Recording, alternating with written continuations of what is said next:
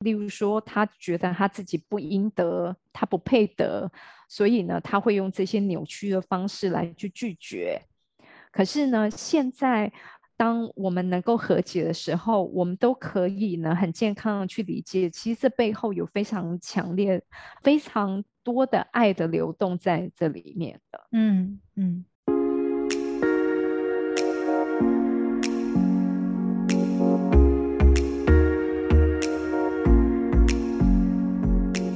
欢迎来到沙塔学院院长聊心事，我是 Cecily，我是 Amy。嗨，老师，上一次啊，在讨论到关于要独立跟负责任这件事情嘛，最后有讨论到说，有一个很重要的点，就是我们要懂得认识自己，跟学会画那个界限。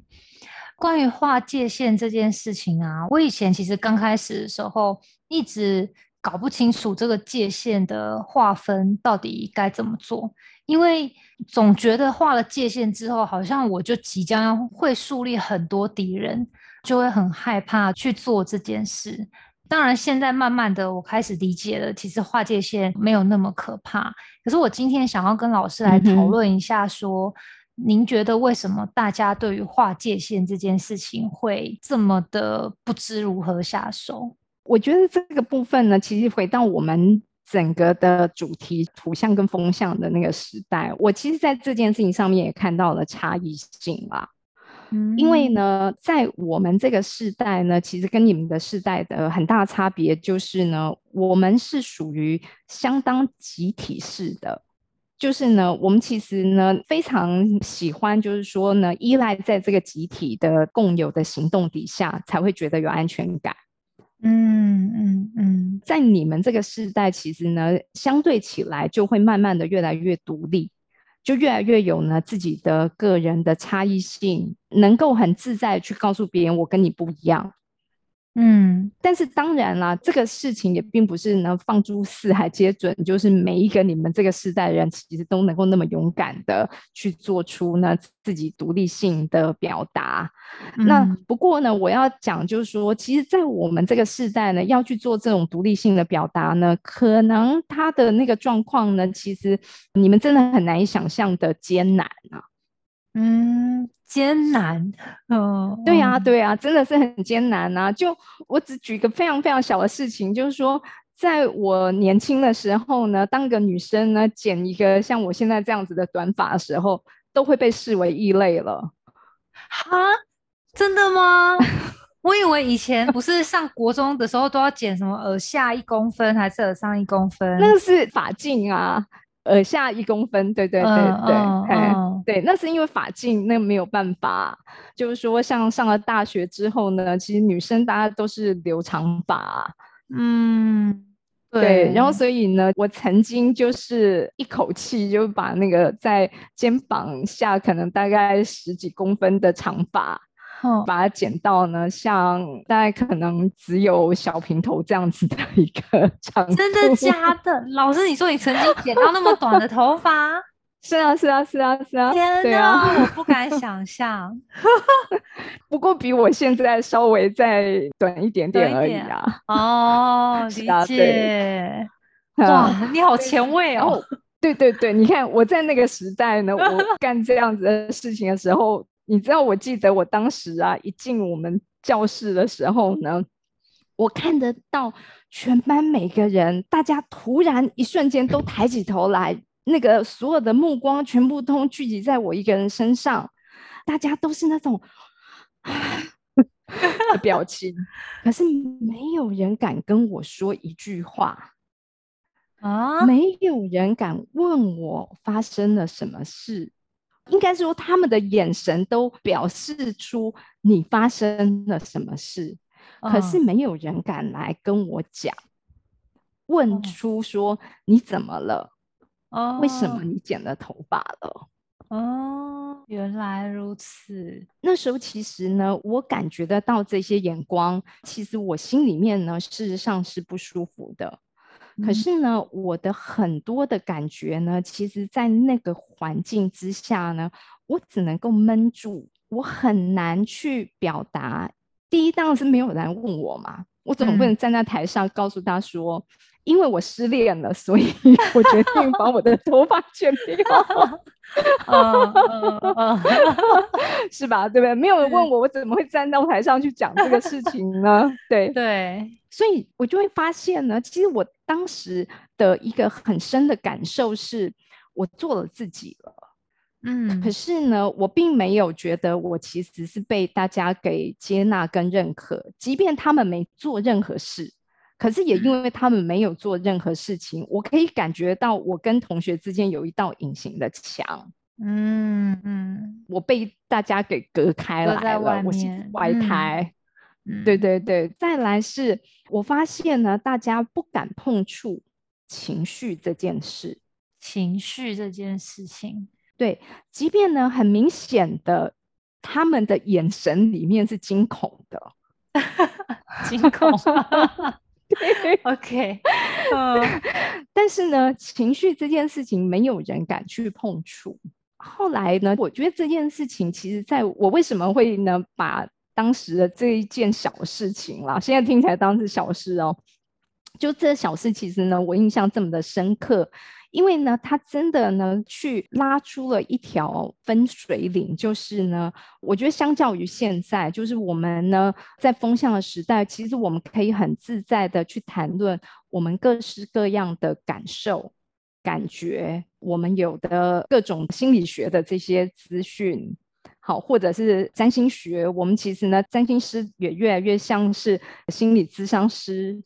去帮大家呢，去分析、去厘清你其实是一个什么样子的人，会有什么样子的一些各式各样的那种各种不同的心理的状态。可是，在我的那个土象的那个时代里面呢，其实我们呢都是选择避而不谈的。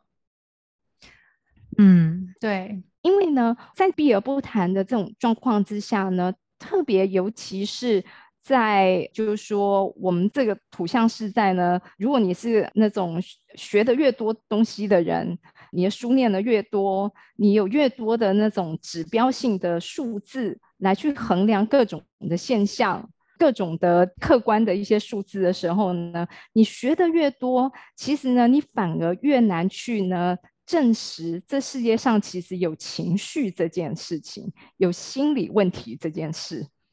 对，应该要要被理解，没错，我就是深深的这样觉得。因为像我自己读到博士班，我身旁一堆这样子的学长姐，很多人，我不敢说所有的人都不表达情绪，但是我有看到一个现象，就是说，当我发现我是跟那些一切以科学论证为主的。为他们主业的人，还有他们是一直在所谓的追求卓越哦，全世界最顶尖的研究的人，我发现他们身上都会给我一种说不出来，有时候会远远的看着，会觉得这些人好像是没有情绪的机器人。这样讲好像有点严重，但是就会发现，在他们长时间的跟他们讨论沟通事情的过程里面。我唯一有的感受就是，除了他对于某某事件的进展不满意，他愤怒以外，我除了认识到 他愤怒的情绪以外，我觉得去看到他们什么所谓的害怕、紧张啊，或是难过啊，从来没有。所以，我就会觉得他们好像变成被设定成一个，要么没有什么情绪，要么就是只有愤怒的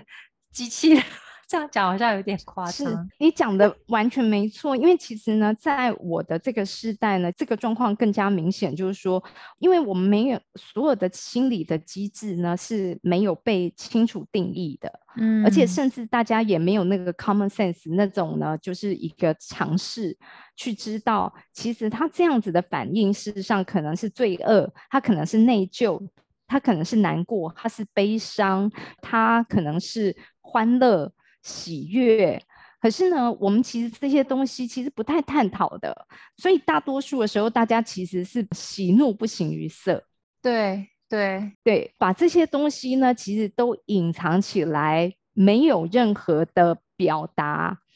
之后呢，他忍忍忍忍到一定的程度，等到呢，他到最后，其实他要把他的这个情绪呢给表现出来的时候，他就只能够像火山爆发一样，变成是愤怒，然后吵架、冲突而跑出来。嗯嗯，就是呢，他为什么会害怕呢？他其实要成为一个呢，拉出那个独立的界限，其实是因为呢。等到他跟其他人不一样的时候，他会面对着很多异样的眼光，他会遭逢了很多不舒服的这些情绪。嗯，对。那等到呢，他把这个不舒服的情绪呢去表达出来的时候，很容易就会形成刚刚说的这种愤怒。嗯嗯。那一旦这种愤怒呢，其实它是很容易会撕裂关系。嗯。对他没有办法有别种的，就是情绪可以被别人理解了。所以一旦那个关系其实用愤怒的方式，然后被撕裂了之后呢，他当然也就会造成了更多的伤害。那我可不可以从另一个角度来说，就是这就回到跟上一集讨论到了，就是对自己负责任嘛？就是他没有办法明确的去承认跟接纳自己现在其实是。悲伤，或者是胆小，或者是恐惧等等的这种状态，所以他把这些情绪，嗯，有点算是用变相的方式去想要掩盖，但是殊不知这个掩盖反而造成了他愤怒行为的表现。他是爆了之后，反而让周围的人觉得你莫名其妙，你有点奇怪。你自己跟别人不同，别人只是悠悠的说出了你的不同而已，你就用这么强烈的情绪去做表达，最后变成你想要去呈现出你与别人不同的那个界限的那一面，反而最后自己又受了伤，好像我做错了一件事，所以不该去做这件事情，不该去划这个界限。不过我自己倒是觉得啦，哈，就是说。那个时空的背景，其实它可能背后的原因呢，跟我们上次提到有没有对自己有更多的认识的这种负责任，可能不太一样。因为呢，它是我们在心理学上面呢，可以说那个时代其实是有集体无意识，集体无意识 就是是是，这是荣格的说法，什么意思？就是呢，这个集体大家都没有意识到，其实我们都有缺乏了去辨识情绪的能力哦，以至于呢，当他其实有这些情绪的时候，他也不会觉得那是一种呢没有了解自己、为自己负责任的行为，而是因为整个的。这个大的时代，大家的集体的无意识都会认为，其实呢，有情绪就等于愤怒。当你呢有情绪的时候呢，你就会变成是一个呢愤怒的人。这个愤怒的人，他会造成了整个集体的伤害。嗯嗯。所以呢，在这种情况之下呢，这一个想要独立去做自己，其实他是想要为自己负责任的啊。是，嗯，对，可是他却呢很难在这样子的一个处境里面呢，不去当一个变成大家认为的异义分子了。嗯，对，因为其实我也当过啦，所以我太了解那个情况了。嗯，不过现在不同啦。是啊，是啊，是啊，所以这也是呢，就是说，我觉得为什么来到了风向的时代，其实我们有各式各样的这些呢蓬勃发展啊，甚至是百花齐放的各种的心理的这些论述啊，这些分析的工具方法等等的，因为我们真的需要去了解自己。嗯，即便我们这个世代，其实可能也有很多人曾经是迷失在那个集体无意识里面，但是现在都进入了风向时代，我们都醒过来了。懂？对，有对对啊，我们醒过来之后呢，其实我们甚至像我就投身在这个身心灵的产业里头。嗯，我们其实呢会去对于自己，其实可能过往我们没有办法去了解自己的各种情绪，我们开始有了很多的工具去了解自己。像似乎看起来呢，我的成长历程呢是有受到了父母亲呢可能不恰当的一个教育的方式所产生的一些创伤。但是呢，其实，在我们的互动的过程里头呢，其实我也变成了那个只知道呢用愤怒的方式去呢跟父母亲沟通的愤怒者。嗯嗯。所以呢，我们很容易变成就是呢，我觉得我受到了伤害，我又会用同样的力道或同样的方式再回给他们，然后再去伤害他们。嗯，所以我们彼此之间呢，其实他会处在这样子的一个伤害的轮回里面的。嗯嗯嗯，这样子的情况，其实我在我的这个世代里面，其实看到屡见不鲜的这种。家庭的关系，或者是亲密的关系，这些伤害的背后，其实它很有可能呢。我们最常说的就是，可能是一种我想关心你，但是我不知道怎么去表达我的关心。我们用了一些呢，其实不好听的话，让对方觉得不舒服的行为。嗯，对，或者是可能其实呢，我们这些伤害其实背后还包含的是很多的内疚。嗯，罪恶感，我们呢把它包装成愤怒的伤害，去造成了很多的关系的一些破裂。那因为呢，其实我这么长的时间呢，在这个身心灵的领域里面呢，我已经开始呢知道我要怎么样去关照我自己，包含可能我用的方法是打坐啦。好，或者是呢，自己能够静心下来，可能去感觉到我身体的每一个器官，好，每一个细胞，它其实呢，可能它现在呢，正处在什么样子的感觉里面，跟我的那个心里面的感受是什么样子的一个联动的关系。嗯，呃，因为呢，我们在录这一集，其实昨天呢，我的医生其实已经通知我，就是我们必须要为我的父亲去做安宁的准备了。嗯，对，事实上从昨天开始呢，我就知道我进入到了我的胃部，一直有一种很紧缩的疼痛感。嗯，对，但是呢，我的情绪是麻木的。我没有太多很强烈的情绪，嗯，例如说想哭、难过或是悲伤那些情绪，我是没有感觉的。可是我知道我的胃在承受着我的这些情绪，嗯嗯嗯，所以我晓得我现在其实呢，我并不是生理性的胃在疼痛，而是因为呢，他正在承受着我可能。会呃失去至亲的这种状态，嗯，但是呢，我们这个时代呢，其实走到了我们现在目前的这个时空环境呢，我也看到一个很正向的状态，就是说，我们很多的人开始透过了这些工具呢，去做所谓的内在的转化以及和解。就是把以前曾经累积下来的那些长期的伤痕，那些可能错误的情绪的表达的方式，可是我们慢慢的能够呢，把自己真正的内心真实的感觉去正确的表现出来。你是因为爱，所以呢，你想要表达的事实上是关怀，而不要再用呢伤害的包装。去包装你的爱，所以我们呢，在现在呢，其实有我看到了有越来越多的人呢，其实不管我们其实曾经经历了多长这样子的伤害，可是我觉得只要还来得及，我都会希望呃大家可以在还来得及的时候去做和解。嗯嗯嗯，对。那我自己也很庆幸。在我父亲失去意识之前，他跟我做了一次很深度的和解，包含我母亲也也有。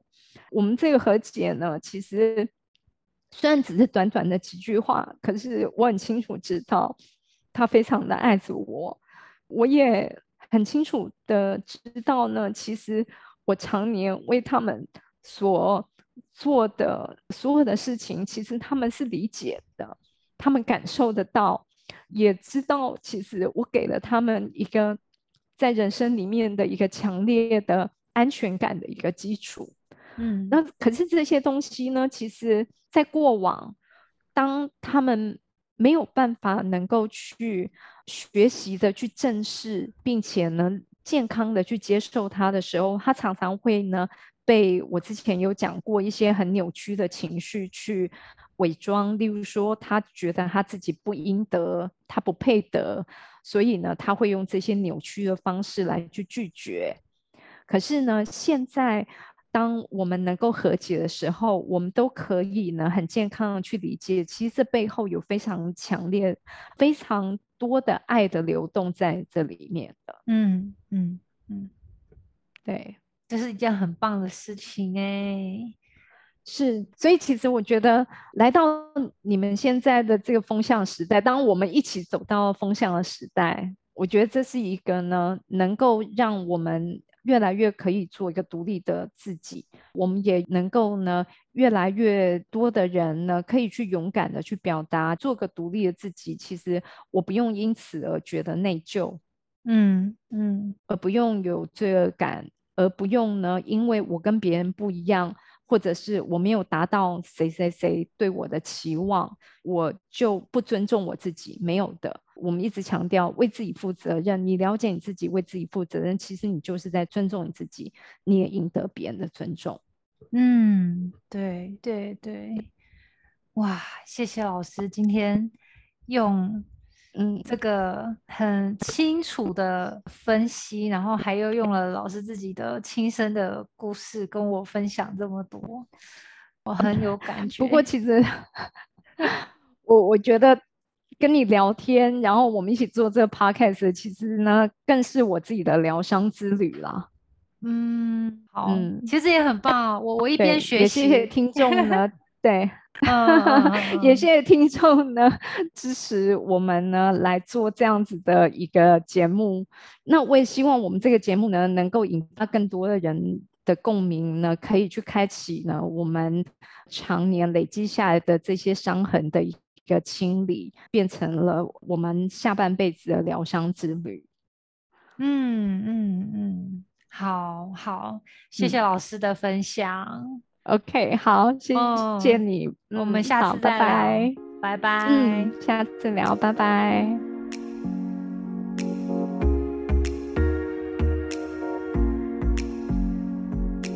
凝视星空，开启生命。